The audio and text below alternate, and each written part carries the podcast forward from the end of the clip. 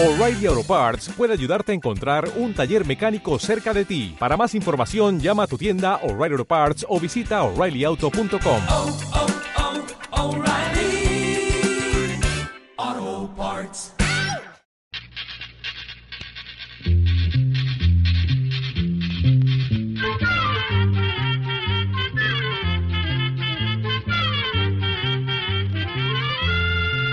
Llegó pa'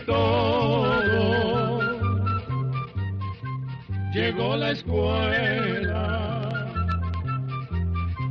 llegó la escuela, llegó por radio.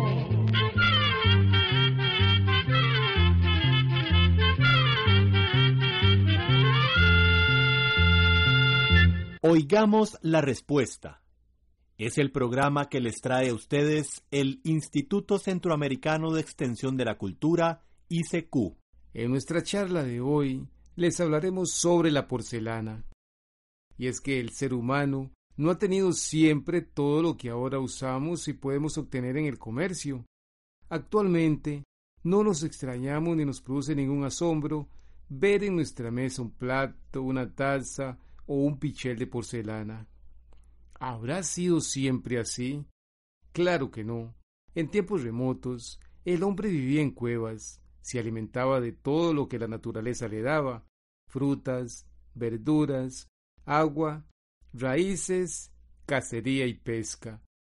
Muchos miles de años pasaron y el ser humano vio la necesidad de tener recipientes, ollas para poder guardar el agua y los alimentos. Fue así como idearon hacer ollas de la cáscara de las frutas y aún hoy en día, en algunas zonas del campo, se usa la jícara y el guacal. Pero el hombre de aquellos tiempos se encontró con un problema cuando descubrió el fuego. Necesitaba calentar los alimentos, pero esta clase de recipientes se quemaban. Entonces comenzaron a labrar pequeñas ollitas de piedra dura, lo que fue sumamente difícil, pero así resolvían en parte ese problema.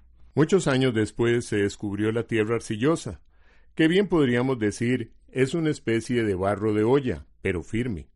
La arcilla se encuentra en todos los lugares del mundo y resulta bastante fácil hacer figuras y ollas con este material. También se observó que poniendo la arcilla al fuego se endurecía.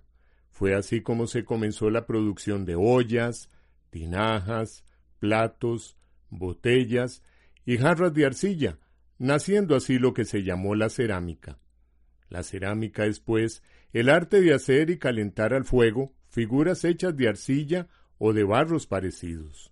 Muchos se dedicaron a hacerles dibujos y bonitos grabados a esos objetos hechos de arcilla, naciendo en esta forma la profesión del ceramista, o sea, del que trabaja en cerámica. Las ollas y figuras de barro que fueron hechas por nuestros indios son un ejemplo del arte de la cerámica. Aún hoy en día hay muchos que hacen esta clase de cosas. Los habitantes de la Gran China, ese lejano país que está al otro lado del mar Pacífico, fueron los que descubrieron la porcelana hace más o menos dos mil años. Es decir, que cuando vivió Cristo, ya los chinos hacían tazas, platos y vasijas de este fino material, así como preciosas figuras pequeñas de hombres, animales y dioses. No solo eso, sino que llegaron a construir hace más de 500 años una torre de iglesia hecha completamente de porcelana. Esta torre tenía alrededor de 80 metros de altura, o sea, que era tan alta como un edificio de 25 pisos. En una revolución que hubo en China hace más de 100 años, los rebeldes destruyeron totalmente este magnífico edificio, que era único en el mundo. ¿Se podrán imaginar ustedes la impresión que tuvo el primer hombre blanco que llegó a China hace unos mil años y que tuvo oportunidad de ver este maravilloso material? Este hombre escribió un libro en el que cuenta que en una ciudad de China había unos trescientos hornos donde se cocinaba la porcelana, y que estos hornos echaban humo día y noche. La fabricación de la porcelana era un magnífico negocio para los chinos, y a nadie le contaban el secreto, cómo producir este misterioso material. Los emperadores, reyes y hombres muy ricos de Europa querían tener tazas, platos y adornos de porcelana. Se las compraban a los chinos a un precio altísimo. Así fue conociendo la cerámica y llegó un momento en que los objetos de porcelana tenían el mismo valor que los de oro. En aquel tiempo los dueños de grandes extensiones de tierra tenían ejércitos propios para defenderse de sus enemigos. Sucedió que un señor de estos necesitaba urgentemente un ejército. No tenía dinero, lo único que tenía de valor eran cuarenta y ocho floreros de porcelana.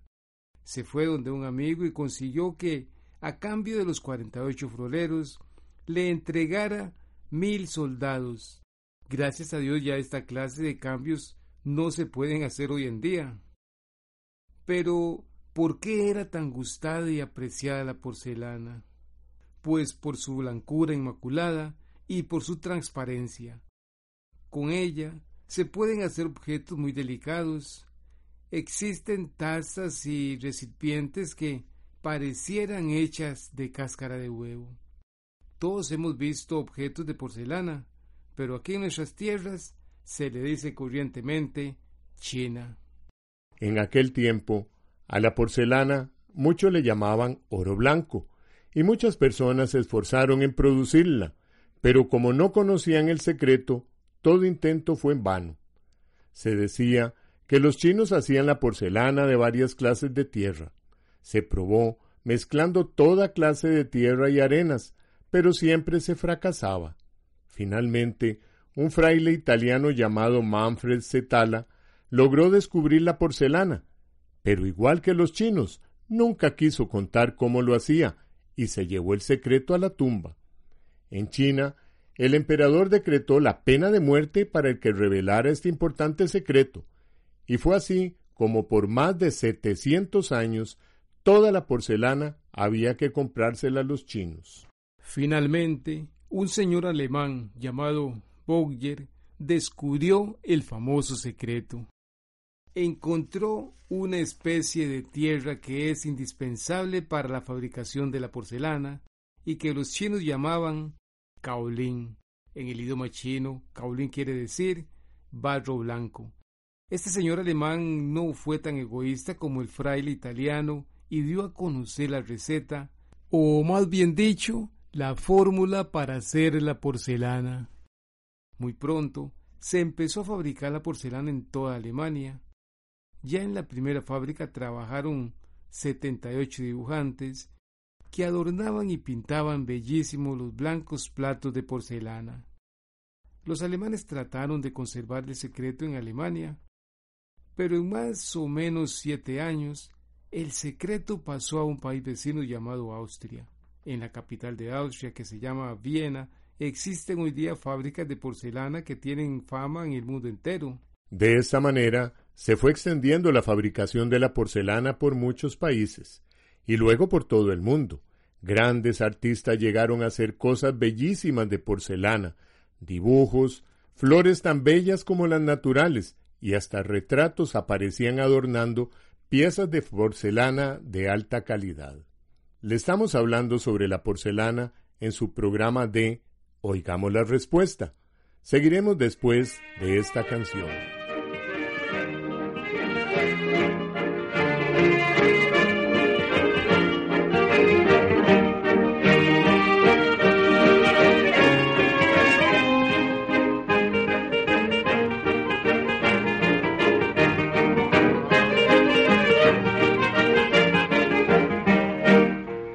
Las lomas de mis pagos yo corté la más linda margarita con primor y a la virgen del pueblito la llevé pa' que ella me curara del amor. Porque sabes yo ando triste y ha de ser por la moza del puestero Nicanor. La vi en la tranquera una tarde muy hermosa y como un guarillo me ha dejado el corazón en mi alazán bajando voy todas las tardes con el afán de este amor lleno de alarde y al recortar flores de amor para llevar andorosas margaritas sobre las lomitas yo solo encontrar pa' mi ilusión hasta el alma vendería y lejos me iría a morir por vos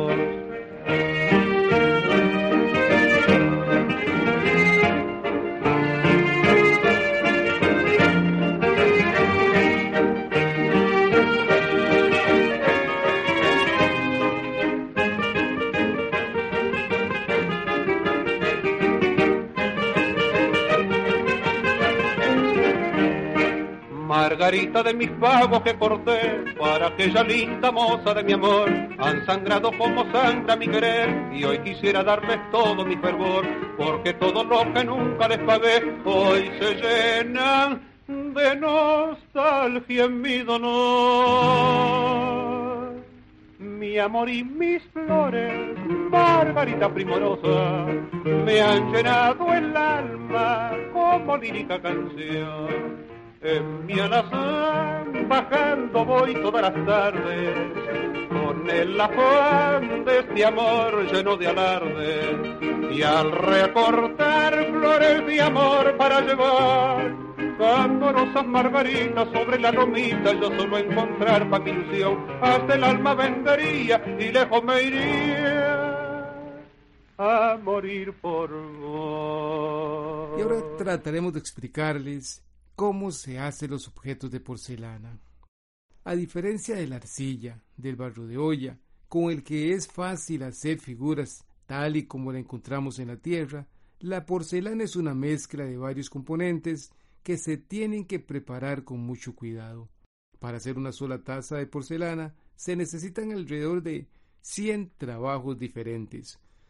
La porcelana se hace realmente de una especie de barro pero no de color rojizo, café o amarillo, que es el que nosotros conocemos, sino del caolín, que es una tierra arcillosa de color blanco.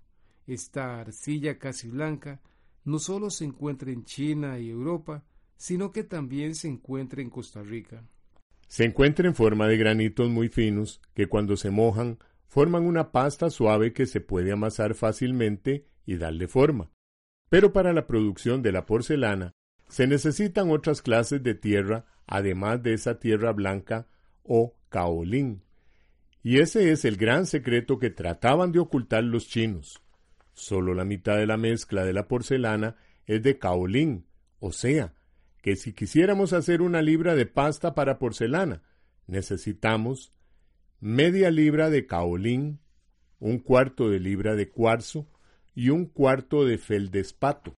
Lamentablemente en Costa Rica no podemos fabricar porcelana porque el cuarzo y el feldespato no se encuentran puros, sino que están mezclados con otros minerales y arenas. De ahí que en este país se emplea el caolín para otros usos, por ejemplo, para la fabricación de varias medicinas. Se mezclan bien estos tres componentes con agua hasta formar una pasta suave. Luego se le saca algo de agua escurriéndolo en unos filtros hasta que quede una masa espesa de porcelana. A menudo esta masa se guarda en subterráneos a cierta profundidad en la tierra, donde permanece fresca y húmeda para lograr una porcelana de mejor calidad. Después de este proceso se saca la masa y se pone sobre un disco redondo de madera o piedra que se llama la rueda del alfarero. Esa rueda es como una mesa redonda sostenida por una sola pata que está en el centro. Esta pata es un eje sobre el que da vuelta la rueda. Antes se hacía girar ese eje con el pie, actualmente se mueve por medio de un motor. Esta famosa rueda del alfarero fue inventada hace cientos de años por los egipcios y los chinos, quienes la consideraban tan importante que decían que era un regalo de Dios para los hombres. Los que manejan estas ruedas son hombres muy hábiles. Se mojan las manos, toman la masa de porcelana y conforme va girando la rueda van dándole la forma al objeto que se proponen hacer con ayuda de sus manos y de la rueda. Siempre tienen el cuidado mojando la masa de porcelana mientras la están trabajando. Cuando hay que pegarle una agarradera a una taza o a un pichel, primero hacen la agarradera y luego la pegan al recipiente. la masa de porcelana pega muy bien.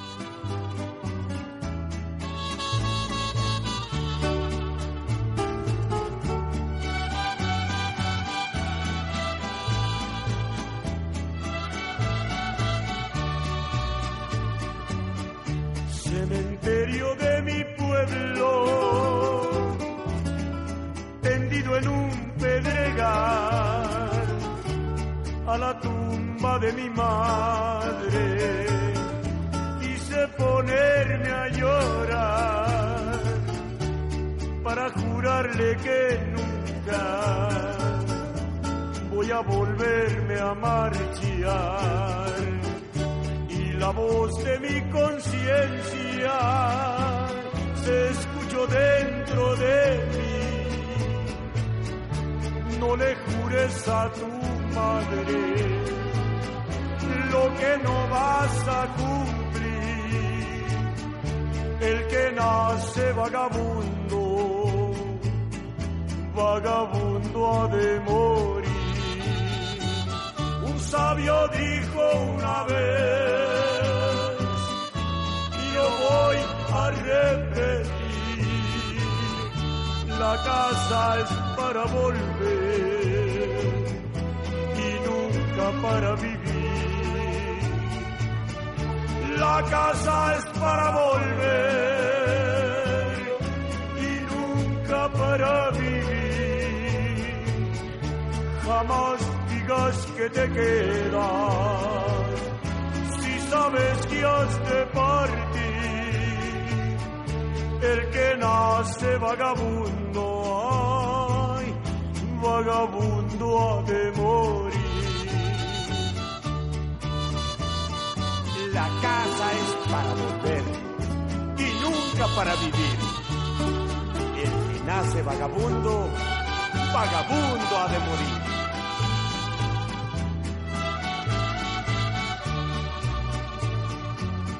Un sabio dijo una vez, y lo voy a repetir, la casa es para volver para vivir. La casa es para volver y nunca para vivir. Jamás digas que te quedas si sabes que has de partir. El que nace vagabundo, ay, vagabundo ha de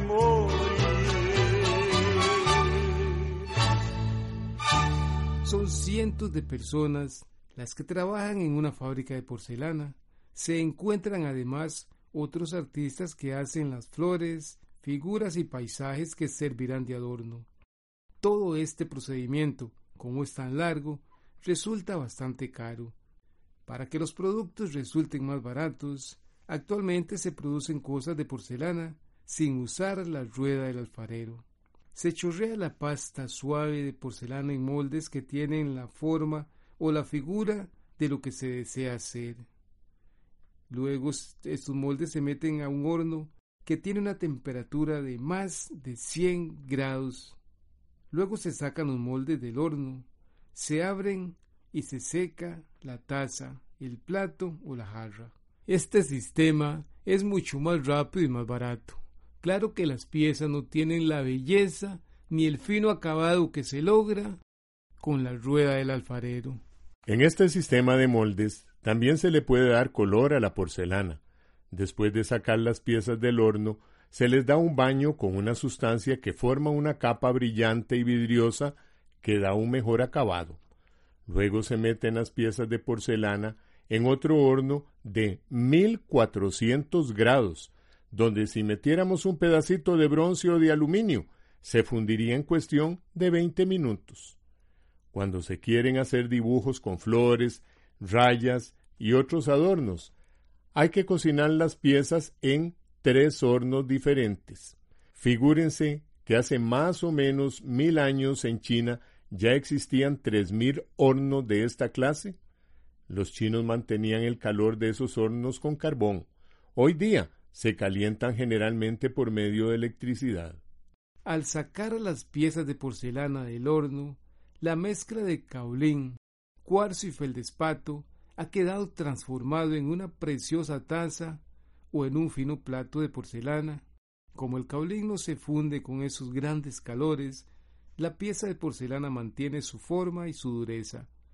La pintura que se le había puesto se une estrechamente con el cuarzo y el feldespato, fijando el color de una manera tal que ni jabón, ni ningún brillo, ni el agua caliente son capaces de dañarla. ¿Qué satisfacción sentirían los obreros al ver los trabajos terminados? Claro, que a veces no todo sale bien. Algunas piezas se quiebran durante su fabricación y otras no quedan bien fundidas. En algunas fábricas se usa hasta oro puro para grabar preciosos dibujos en ciertas piezas muy finas. El oro se trabaja igual que la pintura. Se hace el dibujo, se le pone el oro y por último se mete la pieza al horno. Después, de cierto tiempo, se saca del horno y se tiene la pieza decorada en oro que no se despega con el lavado corriente.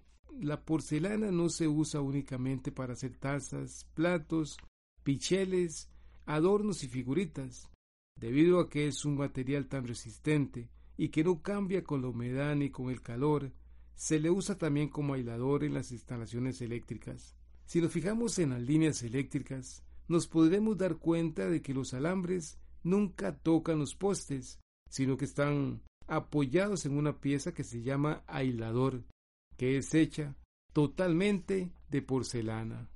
Hoy día se hacen también imitaciones de porcelana.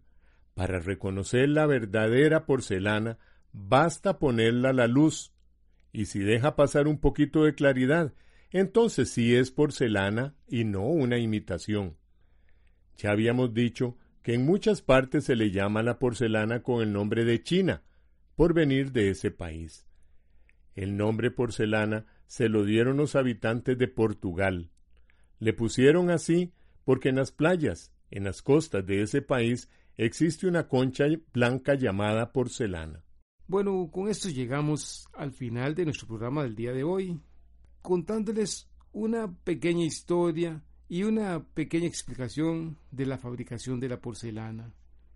Si le tiene dudas, si tiene alguna sugerencia o algo no lo quedó claro, escríbanos.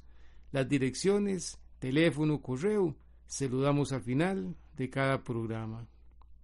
Estamos seguros de que si tuviéramos en nuestras manos caolín, cuarzo y feldespato, la rueda del alfarero y los hornos, bien podríamos hacer por lo menos una sencilla ollita de porcelana.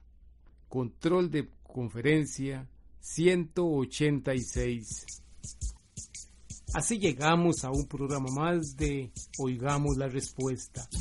Pero le esperamos mañana, si Dios quiere, aquí por esta su emisora y a la misma hora. Mándenos sus preguntas al apartado 2948-1000 San José, Costa Rica. También nos puede llamar a los teléfonos 22 25 52 38 o 22 25 53 38 o mándenos un fax al 22 25 22 27. También le damos el correo electrónico isq.org.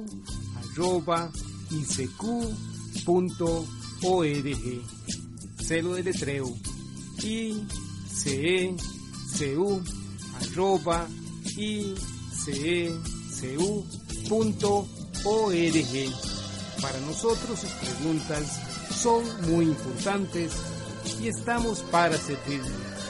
También puede dirigir su pregunta a esta emisora que ellos amablemente nos la harán llegar.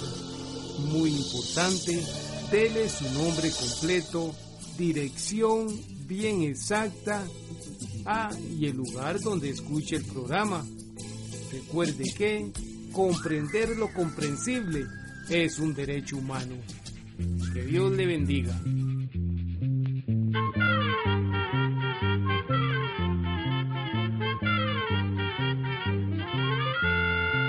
Llegó el momento de despedirnos.